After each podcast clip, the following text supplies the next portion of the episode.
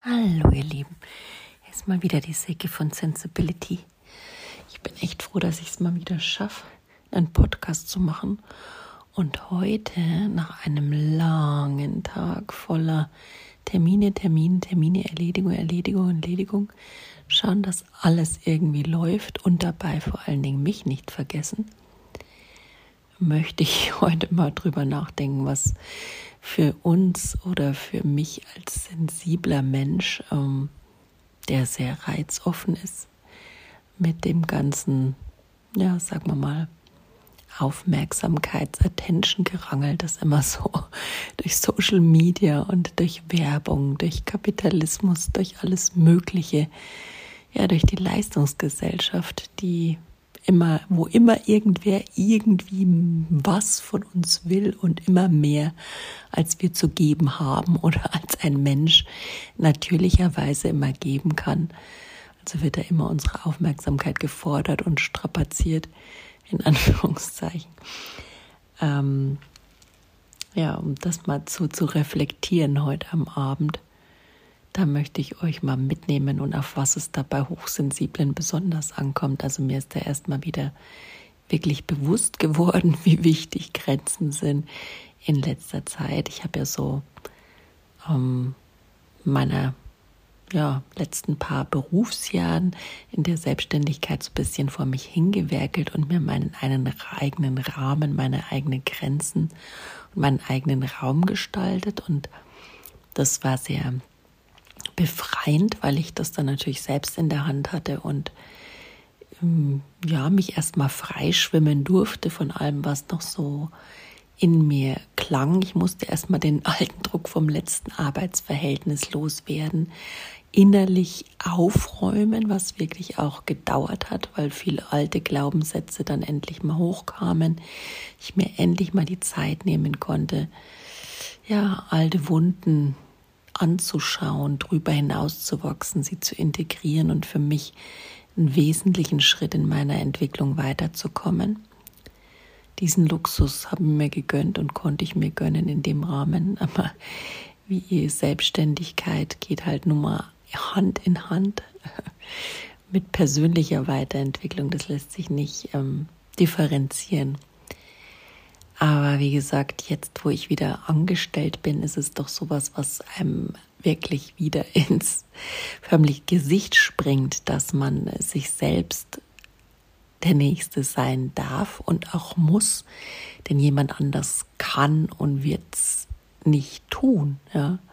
Und das ist nicht mal böse gemeint und das ist einfach die Realität und es gibt das hat auch gar nichts mit, mit bösen Menschen zu tun, die die Grenzen überschreiten. Ja. Von diesem Gerüst, finde ich, dürfen wir uns, von diesem Denken dürfen wir uns einfach mehr und mehr verabschieden, denn es meint keiner böse. Es ist einfach kein Raum, keine Zeit mehr dazu da, groß miteinander zu sein, nett zueinander zu sein, sich eine Kommunikation entfalten zu lassen. Wie soll das gehen im normalen Arbeitsleben, in dem jeder ähm, irgendwie so, so Leistungsdruck hat und wenn jemand diesem Druck, ähm, ja, warum auch immer, weil er gerade nicht die Ressourcen hat, nicht widerstehen kann und den nicht innerlich kompensieren und, und bremsen kann, dann gibt er diesen Druck auch weiter an andere weiter. Und auch die eigene Angst, die man, die das in einem auslöst, die gibt man dann auch ungefiltert mehr oder weniger im Arbeitsumfeld, Umgang miteinander weiter. Und äh, ich bin da gerade sehr achtsam und schaue da einfach hin, was, was es manchmal in mir auslöst, wenn ich so einen ganzen Tag wie heute habe, der ungebremst von einem Termin in den anderen übergeht. Und wenn man das dann jemand sagt, ja, das ist ein bisschen viel, dann ähm, sagen, da kommt da eigentlich nichts Großartiges, weil jeder ähm, kennt es, jeder weiß es und jeder nickt's ab innerlich, ja. Und insofern ist es nicht mal mehr, ja, eine Kritik wert, sagt man mal so. Und ähm, es ist auch die meisten hinterfragen es auch gar nicht. Die nehmen das so hin und auch dann mal mit dem, mit dem Arbeitgeber zu sprechen oder mit dem Chef so die Frage, ja, irgendwie ist mir das zu viel. Ähm, die Frage ist, stellen sich viele gar nicht, weil das bedeutet für viele so eine, ja, eine Scham, eine Bloßstellung, es nicht zu schaffen, ein öffentliches Outing. Aber muss ich sagen, sehe ich da auch differenzierter, denn es geht auch darum, dass man einfach schaut, was ist realistisch, ja. Und viel von dem, was erwartet wird und dann so nach von oben nach unten meist die Führungsebenen runtergedrückt wird, ist einfach schon zu Beginn nicht realistisch. Und wenn wir das hinnehmen und alle einfach mitmachen, dann wird es einfach sich nicht ändern. Dann bleibt so unrealistisch, wie es ist. Und äh, wie gesagt, wir leiden da alle mehr oder weniger darunter und dieses Leiden kumuliert sich dann von einem zum anderen, der es aneinander an, weitergibt. Und deswegen empfinde ich das gerade so, dass ich einfach mal schaue, ja, wo kommt die Anweisung von wem her? Was hat der schon alles auf dem Buckel? Wie steht der dazu? Also ich meine, ich bin ja ähm, eine der Fähigkeiten von sensiblen Menschen ist ja die große Empathie. Also braucht förmlich manchmal jemand nur anzuschauen und weiß, was in ihm vorgeht und was er alles zu stemmen hat, wenn man auch so ein paar Rahmenfaktoren von dem Menschen weiß. Aber weiß nicht, ich kann die manchmal auch ein bisschen intensiver lesen, die Aura oder die Energie eines Menschen die Stimmung auch schon, wenn man in den Raum reinkommt, kann ich da förmlich manchmal zwischen den Zeilen lesen. Das geht wahrscheinlich vielen Sensiblen unter euch so. Das ist einfach so ein ja, Alleinstellungsmerkmal, das wir haben. Auch eine Gabe, könnte man sagen. Aber genau diese Gabe, mit der darf man sich besonders seinen eigenen Grenzen und seinem eigenen Schutz auch zuwenden, die man gleichermaßen ja, fördern darf, pflegen darf, nicht vernachlässigen darf. Denn ähm, ja, wie gesagt, jemand anders tut es einfach nicht, kann es auch gar nicht tun, weil er nicht in der eigenen Haut steckt, nicht weiß, wie bedrohlich so ein Druck der da jetzt noch zusätzlich auf deinen Schultern lastet, von oben durch irgendeine Aufgabe auf dich wirkt und was es in dir auslöst. Und deswegen ist es ja so wichtig, dass wir da öfter offen drüber reden und wir uns auch trauen, auf unseren Chef zuzugehen und auch miteinander da realistischer und offener kommunizieren und nicht immer nur alles abnicken, weil dann wird sich einfach nicht ändern. Und ähm, ich sage, es darf in alle Richtungen gehen, diese offene Kommunikation vom Chef zum Mitarbeiter, von Mitarbeiter zum Chef. Denn ja, wir dürfen alle respektvoll, aber auch ehrlich und offen und realitätsnah miteinander wieder lernen, ein, realistisches Leistungsbild eines Menschen zu formen in der Arbeitswelt und ja, nur so können wir auch verhindern, dass wir krank werden und auch, dass wir uns gegenseitig enttäuschen, weil diese Enttäuschungen, hm, mal klar, die liegen in der eigenen Verantwortung, sind irgendwo hausgemacht, aber die rauben uns doch auch Energie und es wäre doch schön, wenn man da vorher einfach klar drüber über die Erwartungen geredet hätte, dann wäre man nicht im Nachhinein enttäuscht und würde diese Energie verlieren. Also es ist was, was ich schon eigentlich immer versuche, ganz gern zu machen und ich bin auch froh, wenn das bei Projekten schon ganz gern, macht man ja heutzutage so in der Anbahnungsphase von Projekten schon ganz gern,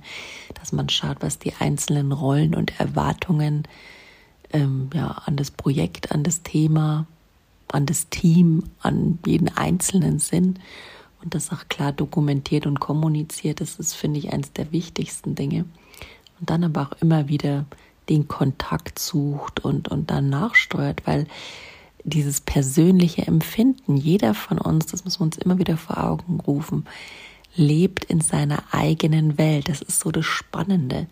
Und deswegen bringt es auch gar nichts, auf andere irgendwie äh, sauer zu sein, die nicht die eigenen Grenzen respektieren. Ja, also ich bin in einer Welt aufgewachsen, wo ich keine Grenzen hatte, beziehungsweise, sagen wir mal so, alles irgendwo begrenzt war oder ich selbst begrenzt war und es eigentlich meine Aufgabe war, mehr für andere da zu sein und, deren Wohl zu sorgen, so dass ich da eigentlich weder wusste, wo ich anfange und wo ich aufhöre und Grenzen gab es da nur bei mir selbst, aber nicht im Umgang mit anderen. Ja.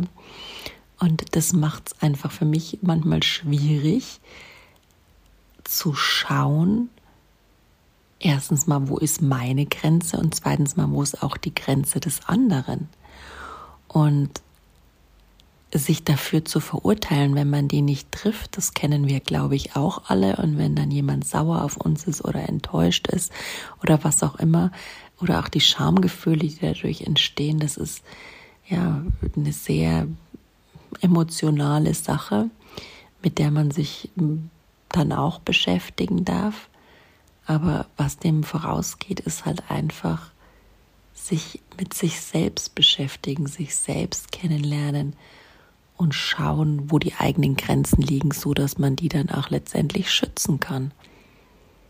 Und ich merke erst wieder, dass das als sensibler ist natürlich nichts Neues, aber dass das einfach das A und O ist, sonst geht man unter. Aber das gibt mir auch so viel Kraft, so viel Hoffnung, denn ich weiß, das kann man lernen und das möchte ich euch auch weitergeben aus meiner persönlichen Erfahrung, da kann man Schritt für Schritt in seinem eigenen Tempo, nicht ad hoc, nicht mit Fingerschnipsen, aber dann kann man besser drin werden in Abgrenzung, im Nein sagen, im ja, in, im energetisch sich abgrenzen, ja, auch von diesem empathisch sein, was da alles auf einen zukommt und wenn man in den Raum reingeht, dass man überflutet wird von den Emotionen, Gefühlen anderer, von den Reizen, von der Wahrnehmung.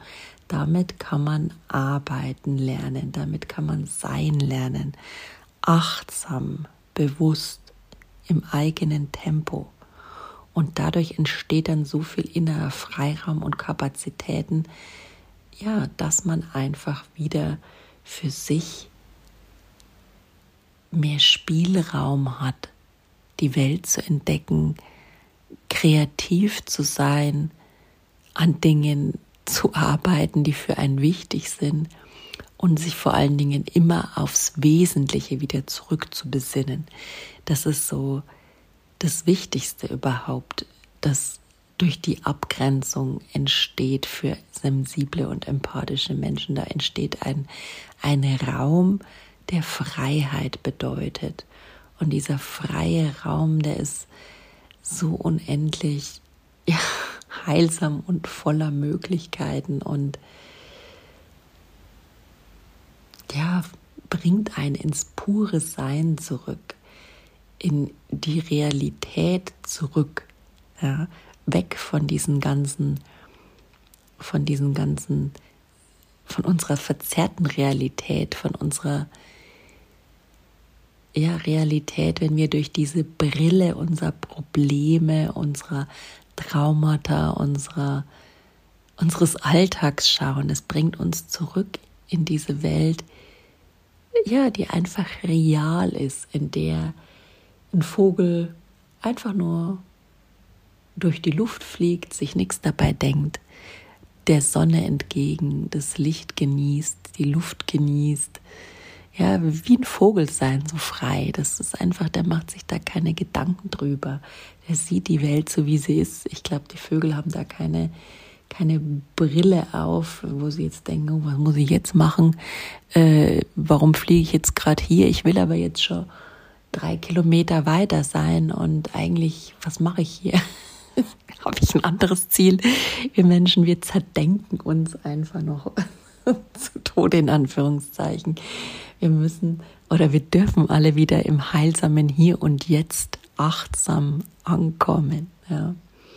Da liegt einfach immer noch die größte Freiheit für uns, äh, uns authentisch zu entdecken und zu erfahren und gesund und erfüllt zu bleiben und das wollte ich heute nur einfach mal wieder mitgeben und, und anregen, erinnern dran, an diese Arbeit, an euren Grenzen als sensible, empathische Menschen, auf die es sich lohnt, jeden Tag zu achten, auch wenn man es mal wieder vernachlässigt. Und es geht mir auch so, heute war wieder so ein Tag, da denke ich mir, boah, also ich habe vielleicht ein Drittel von dem getrunken, was ich normalerweise trinke. Ich habe, Kind hat gestern Nacht nicht geschlafen. Ich, die Stadtbedingungen waren denkbar übel, ja.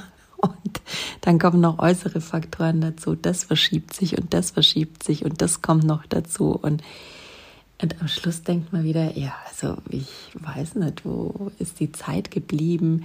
Wo habe ich da mal durchgeschnauft? Habe ich mich wieder verloren dabei der Sache? Ja, das ist nie 100 Prozent, dass man bei sich ist und sich abgrenzen kann und achtsam sein kann und was für sich tun kann. Aber man kann immer so ein klitzekleines bisschen mal, sei es am Abend, ich lege mich jetzt hin und erde mich, ja. Wenn einfach nach diesem ganzen verkopften äh, Dinge durchexerzieren auf der Arbeit, durchdenken, alles zerdenken und funktionieren, einfach nur mal wieder sein, indem ich einfach, ja, atme, ruhig sitze, meinen Tee trinke, meinen Körper spüre. Ja, das sind schon wieder viel zu viele Dinge auf einmal, aber einfach nur, in Anführungszeichen, sitzen, atmen, gucken. in die Wolken. Das ist auf der Erde oder liegen auf dem Boden. Ja, das ist schon, das ist schon Wahnsinn. Das ist vielleicht auch schon für den einen oder anderen viel zu viel, was, was ich total verstehen kann. Schon allein eine Sekunde lang den Körper zu fühlen und zu atmen, ja, und wirklich bei sich zu sein. Das ist ja schon ein Attention Span, den, der schon in unserer Gesellschaft ähm, mit der aktuellen Reizinformationsflut und, und ja, der Allzeitverfügbarkeit schon schwer ist herzustellen. Ja, also lasst uns da uns keine falschen Hoffnungen machen, aber lasst uns es nicht aufgeben, lasst uns dranbleiben, jeden Tag aufs Neue sich diese paar Sekunden Achtsamkeit, Ruhe, Stille, rauszuschneiden, Anführungszeichen, aus unserem taffen Zeitplan, um so zu mehr Resilienz, zu mehr mentaler Widerstandskraft, zu mehr innerem Raum,